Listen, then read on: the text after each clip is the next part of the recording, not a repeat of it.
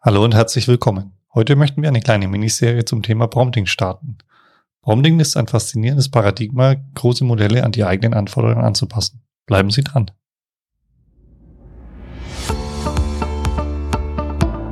Knowledge Science, der Podcast über künstliche Intelligenz im Allgemeinen und Natural Language Processing im Speziellen mittels KI-Wissen entdecken, aufbereiten und nutzbar machen. Das ist die Idee hinter Knowledge Science.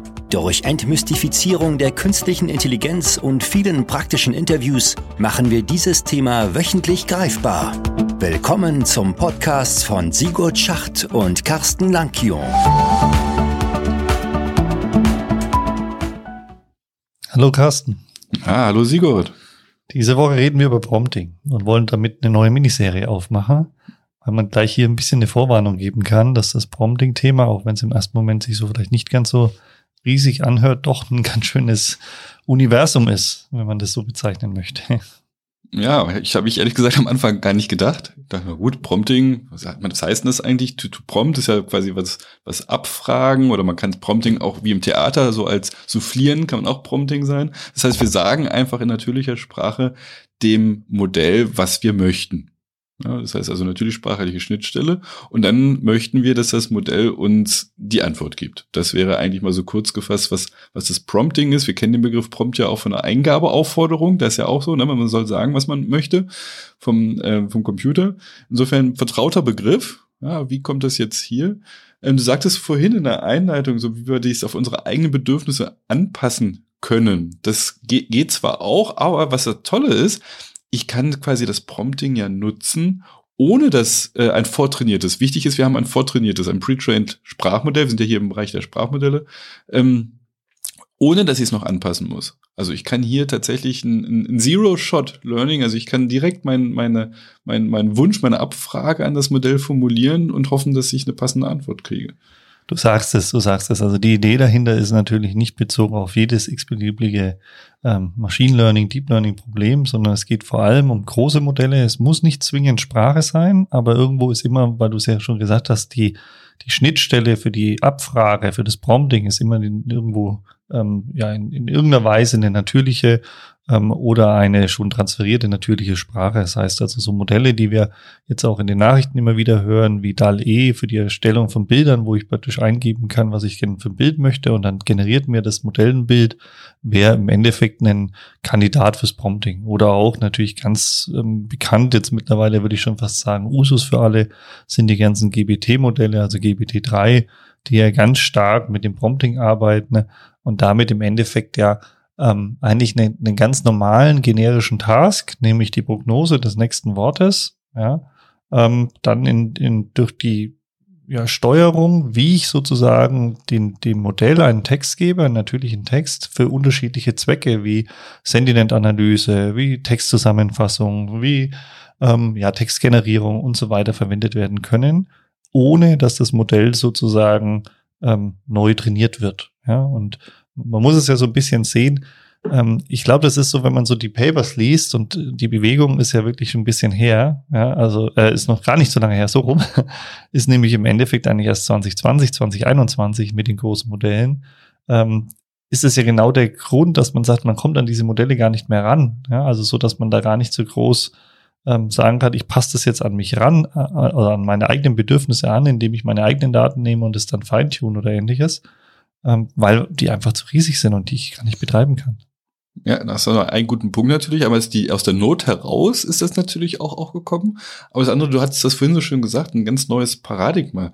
Wie ich halt irgendwo mal, mit, mit Modellen, das Modellen lernen und nutzen, wie ich damit umgehe. Und vielleicht können wir noch mal ganz kurz ähm, im Hintergrund sagen, ich meine, wie, wie ist es denn früher passiert? Das wissen wir ja alle schon. Es gibt das, das am Anfang habe ich natürlich Modelle ähm, vollständig auf, auf gelabelten Daten gelernt, das überwachte Lernen.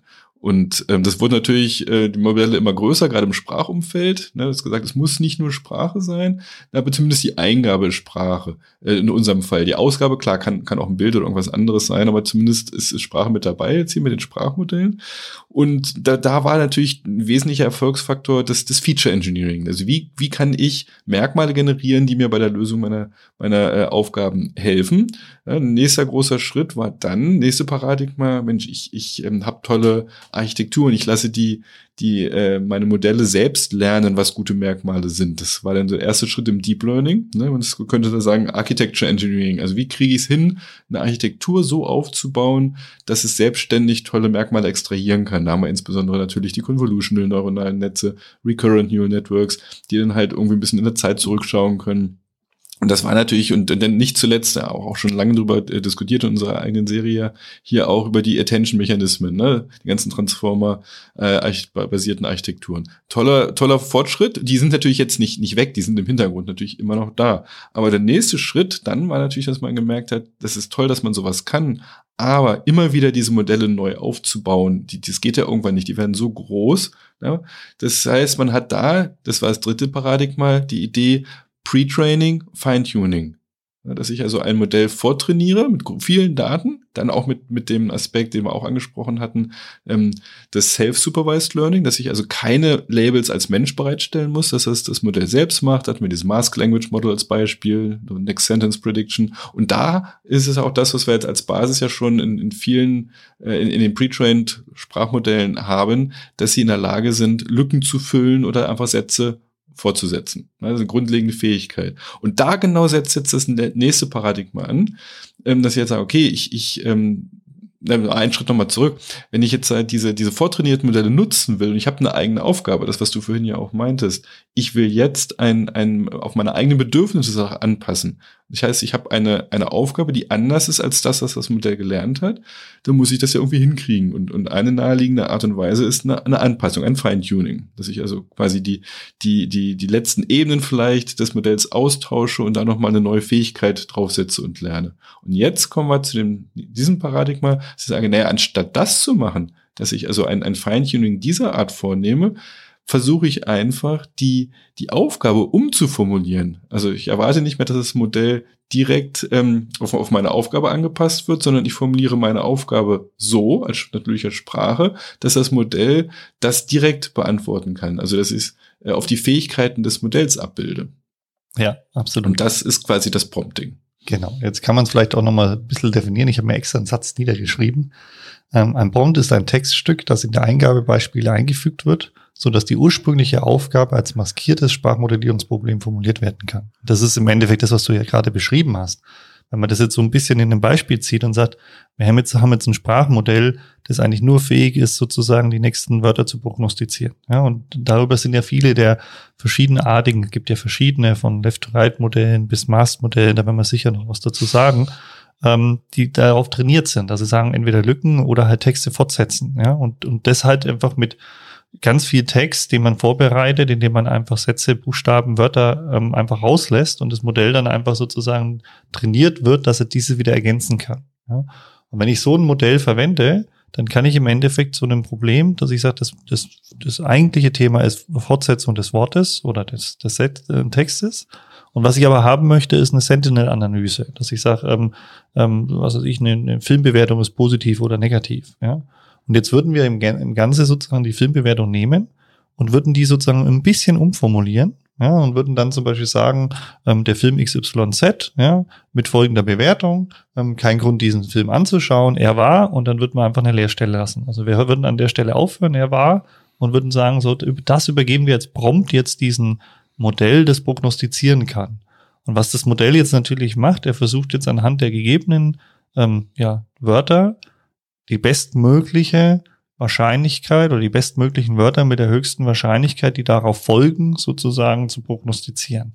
Also wir formulieren das Problem der Sentiment-Analyse eigentlich um von einer Klassifikation in einen ähm, prognostiziere das nächste Wort sozusagen. Ja, und das genau, hat das, das Modell ja grundsätzlich gelernt. Ja. Ja, also genau, wir nutzen die Fähigkeit, was das Modell kann. Insofern hoffen wir, dass es dann da auch, auch gut irgendwie äh, äh, damit umgehen kann. Ähm, hast du natürlich schon angesprochen, was man, was man braucht. Man muss also im ersten Schritt äh, die, die eigentliche Aufgabe, die ich, die ich ja habe, die bleibt ja, meinetwegen Sentimentanalyse, umformulieren als Abfrage, als Prompt. Na, und dann bedient man sich ja ganz gerne solche sogenannte Prompt-Templates, also so vorgefertigte Formulierungen, dass du halt sagst, naja, fülle denn die Beschreibung des Filmes ein und dann sowas wie, ähm, wie ist das Sentiment? Punkt, Punkt, Punkt. Oder Sentiment ist Punkt, Punkt, Punkt. Ähm, also je nachdem, ob ich es fortführen möchte. Oder ich kann natürlich auch sagen, der Film ähm, ist äh, irgendwie eine Lücke und dann irgendwie den Satz noch fortführen. Ne? Also wenn Sie ein, ein ähm, sogenannten Close Task, also das, das äh, Einfüllen eines, eines Wortes oder einer Phrase.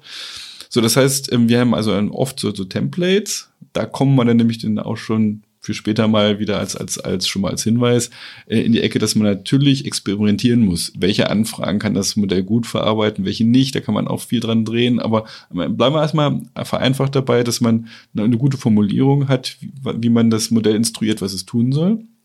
Aber dann haben wir noch einen Knackpunkt.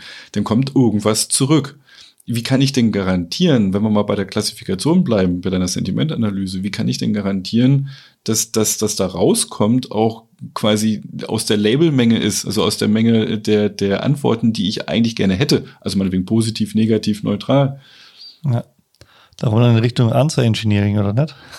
Ja, das ist im genau. Endeffekt, also man sieht, ähm, es ist einfach, äh, man steigt mit sowas einfacher ein, ein kurzer Befehl wird abgesendet und damit kriegt man so ein bisschen Antworten drauf, ja, und hat einen riesen Aufwand. Und wie man das machen kann, ist natürlich, ich kann natürlich auch das wieder als Prompt nehmen, ja, und kann das auch wieder in einem Modell geben für so einen Natural Language Inference Test oder ähnliches, ja, also ähm, wir können im Endeffekt auch das gleiche Modell wieder dazu verwenden, um zu prüfen, ob das passt oder nicht. Auch das wäre eine Möglichkeit. Ja. Aber wenn man, wenn man, bevor wir da so kompliziert einsteigen, vielleicht erst nochmal so die, die eigentlich mal die, die Antwort suche, das macht ja glücklicherweise das Modell. Also wenn ich das Template formuliert habe, kriege ich halt irgendwo eine Antwort zurück. Und ich meine, worauf ich noch hinaus wollte vorher, ich meine, das, was du gesagt hast, geht, geht natürlich auch, aber vielleicht im, im noch einfacher vorher, das, das Answer Mapping. Also ich, das, das Modell antwortet irgendwie. Der Film war terrific, war einfach super. Aber super gehört jetzt vielleicht nicht zu meinen Labels, die ich gerne hätte. Und dann muss ich entweder als Mensch, ist mir das oft ein leichtes zu erkennen, wenn jemand sagt, wie hat dir der Film gefallen. Das ist ja genauso, wenn du jemanden fragst, wie war der Film? Und der sagt super, dann weiß der auch, okay, war gut.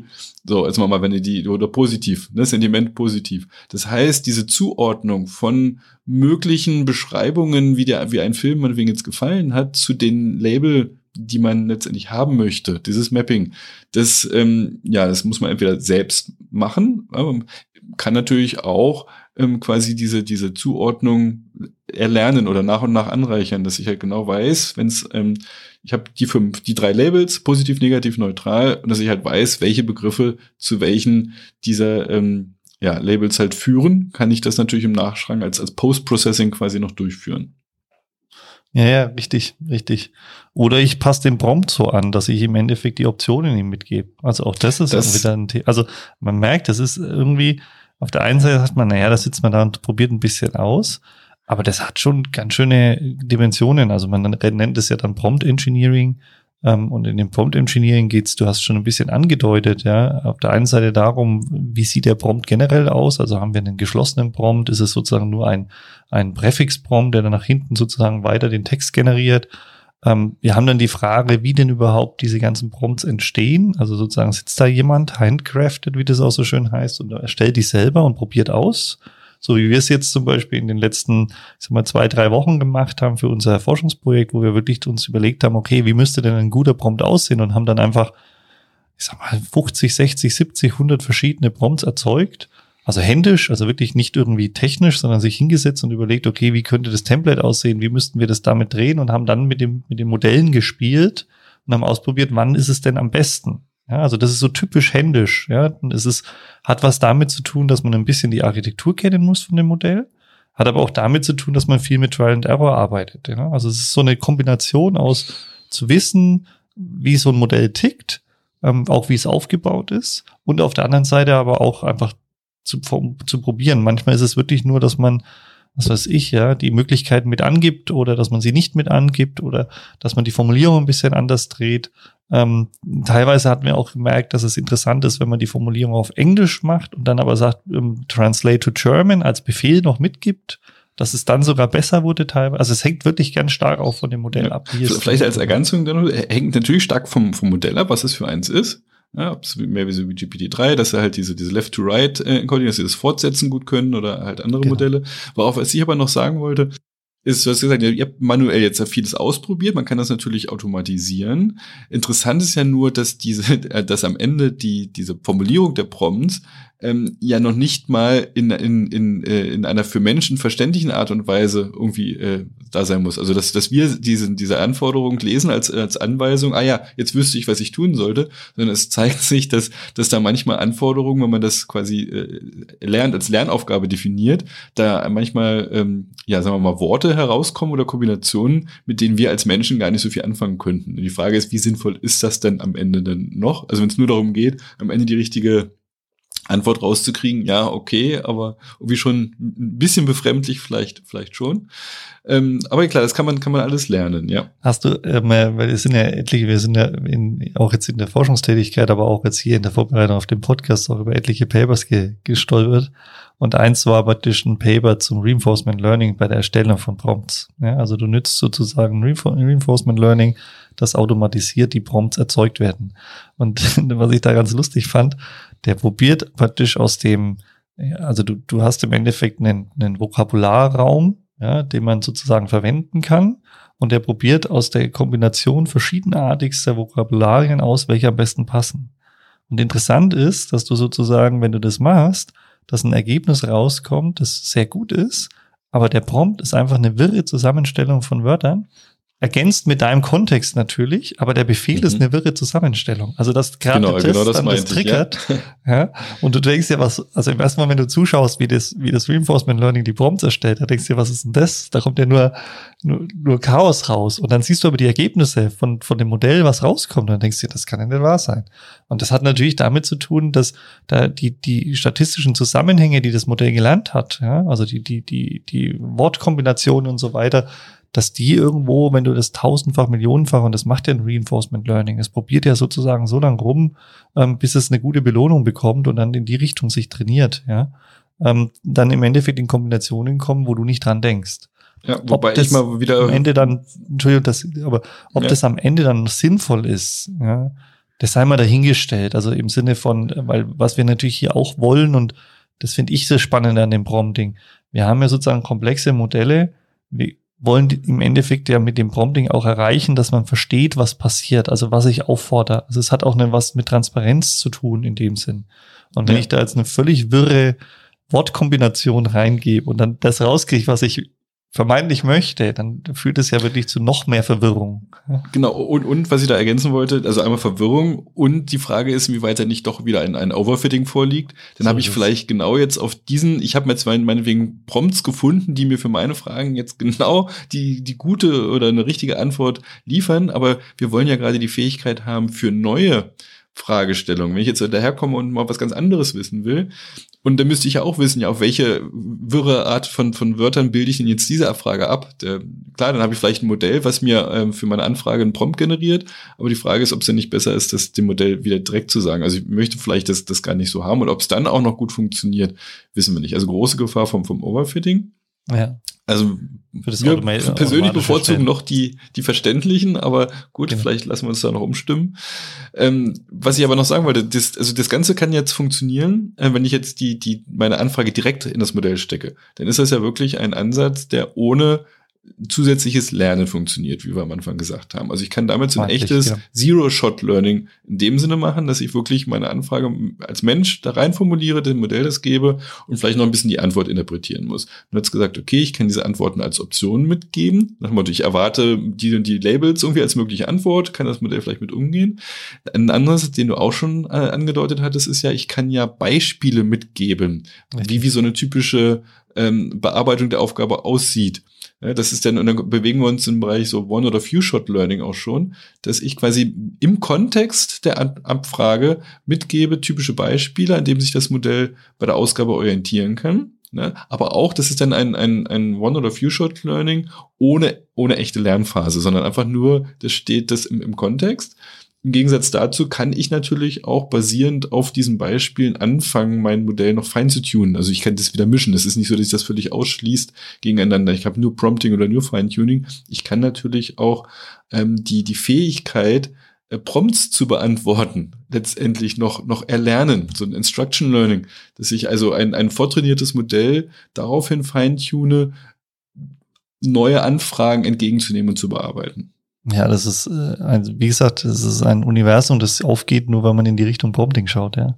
Ähm, ich bin da wirklich sehr erschrocken. Und man muss natürlich auch sagen, es hat natürlich auch was damit zu tun, was man sozusagen von den Ressourcen her überhaupt schaffen kann. Also wenn ich jetzt die Modelle anschaue, wie ähm, GPT-3 oder ähm, auch ähm, OpenGPT-X, was jetzt sozusagen gerade erst trainiert wird vom DFKI, ähm, all diese Modelle, die sind riesig, die kann ich sozusagen nicht in meiner eigenen Umgebung anpassen und, und, und, und in, im engen Sinne nutzen, sondern ich muss die immer irgendwie über eine Schnittstelle, über eine API nutzen, weil sie einfach zu groß sind. Und wenn ich an die Schnittstelle ja nur Befehle absetzen kann, dann ist Prompting sozusagen meine einzige Methode, um diese Modelle in eine Richtung zu bringen, dass sie für meinen Anwendungsfall passen. Ja. Und deswegen ist es eigentlich ein Gebiet, das sich wahnsinnig entwickelt hat. Auf der anderen Seite ist es aber so, wir haben auch kleinere Modelle, also praktisch die, die auch ein GBT3 gibt die Architektur ist ja klar. Ähm, es gibt ja auch ähm, kleinere trainierte Modelle oder Blumen von, ähm, aus Europa sind ja auch klein, also sie gibt es auch als große Modelle, aber die gibt es auch mit nur 100 Millionen oder mit, mit auch weniger Parametern. Ja? Und das Spannende ist, wenn du jetzt im Endeffekt das Prompting verwendest, um das Feintuning zu optimieren, also eine Kombination, wie du es gerade angedeutet hast, zwischen ähm, Prompting und Feintuning, dass diese Modelle auch an die, an die großen Modelle dann rankommen. Ja, also, und wenn man das wieder betrachtet, dann kommen wir ja auch in so eine Überlegung rein. Few-Shot-Learning, Zero-Shot-Learning, kein Training, ressourcenschonend. Kleinere Modelle trainieren mit weniger Zeit, weniger Ressourcen, auch wieder ressourcenschonend. Also wir kommen in so ein Thema rein, wo wir ähm, sagen können, wir können eigentlich die gleiche, ich nenne es jetzt mal Effizienz schaffen, ja, mit weniger Ressourceneinsatz. Ja. Und das ist ja schon ein Thema, wenn man überlegt, was diese großen Modelle ähm, und generell das Trainieren von KI eigentlich an, an Ressourcen und, und, und, und Energie und, und, und Strom und was auch immer verbraucht, ähm, dann äh, ist das echt faszinierend. Und auf der anderen Seite finde ich ehrlich gesagt, wie stark sich dieser, dieser kleine Bereich Prompting innerhalb von eineinhalb Jahren, weil mehr ist es nicht. Also 2020 sozusagen, wenn man schaut, sind so die wirklich ersten größeren Papers, die dann auftauchen. Und der Rest ist sozusagen bis heute. Und das sind jetzt schon, also das sind, wenn man die ganzen Gebiete, das sind ja allein vier, fünf Übergebiete, darunter nochmal zehn, 15 Untergebiete und so weiter. Und das innerhalb von eineinhalb Jahren. Da sieht man, dass das schon eine Wucht hat. Also, dass es anscheinend sich auch einschlägt, sonst würden nicht so viele aufspringen und das auch weitermachen. Und ich denke, das ist ein ganz wichtiger Aspekt, wo wir in den nächsten zwei, drei, vier Wochen uns ein, zwei, drei, vier dieser Untergebiete mal herausziehen müssen und sagen müssen, das schauen wir uns an, weil das halt wirklich auch einen, eine Demokratisierung dieser großen Modelle ist in Anwendungsgebiete, wo man vorher vielleicht gesagt hat, ähm, ja, hm, weiß nicht, ob mir das was bringt oder nicht, oder kann ich es nutzen oder nicht. Oder was denkst du? Ja, das, nee, genauso sehe ich das auch. Das sind, also ich, ich habe es, muss ich zugeben, ähm, noch vor ein paar Monaten etwas belächelt, wo ich sagte, ah ja gut, das ist halt das, das ist halt das Modell nutzen und, und fertig. Ähm, aber es ist äh, erstaunlich, wie, wie man halt da, wenn man da systematisch ähm, rangeht, da halt noch einiges rausholen kann und dass sich das so als, als neuer Forschungszweig, als, als ganzes Paradigma eigentlich entwickelt hat. Ähm, Finde ich spannend und ja, da bin ich äh, schauen wir mal, was wir da in den nächsten Wochen herauspicken, um das zu vertiefen. Perfekt. Vielen Dank fürs Zuhören soweit. Ich wünsche Ihnen eine schöne Woche mit dem Feiertag ähm, und wir hören uns dann wieder Ende dieser Woche wieder, hoffe ich. Machen Sie es gut. Bis dahin, ciao.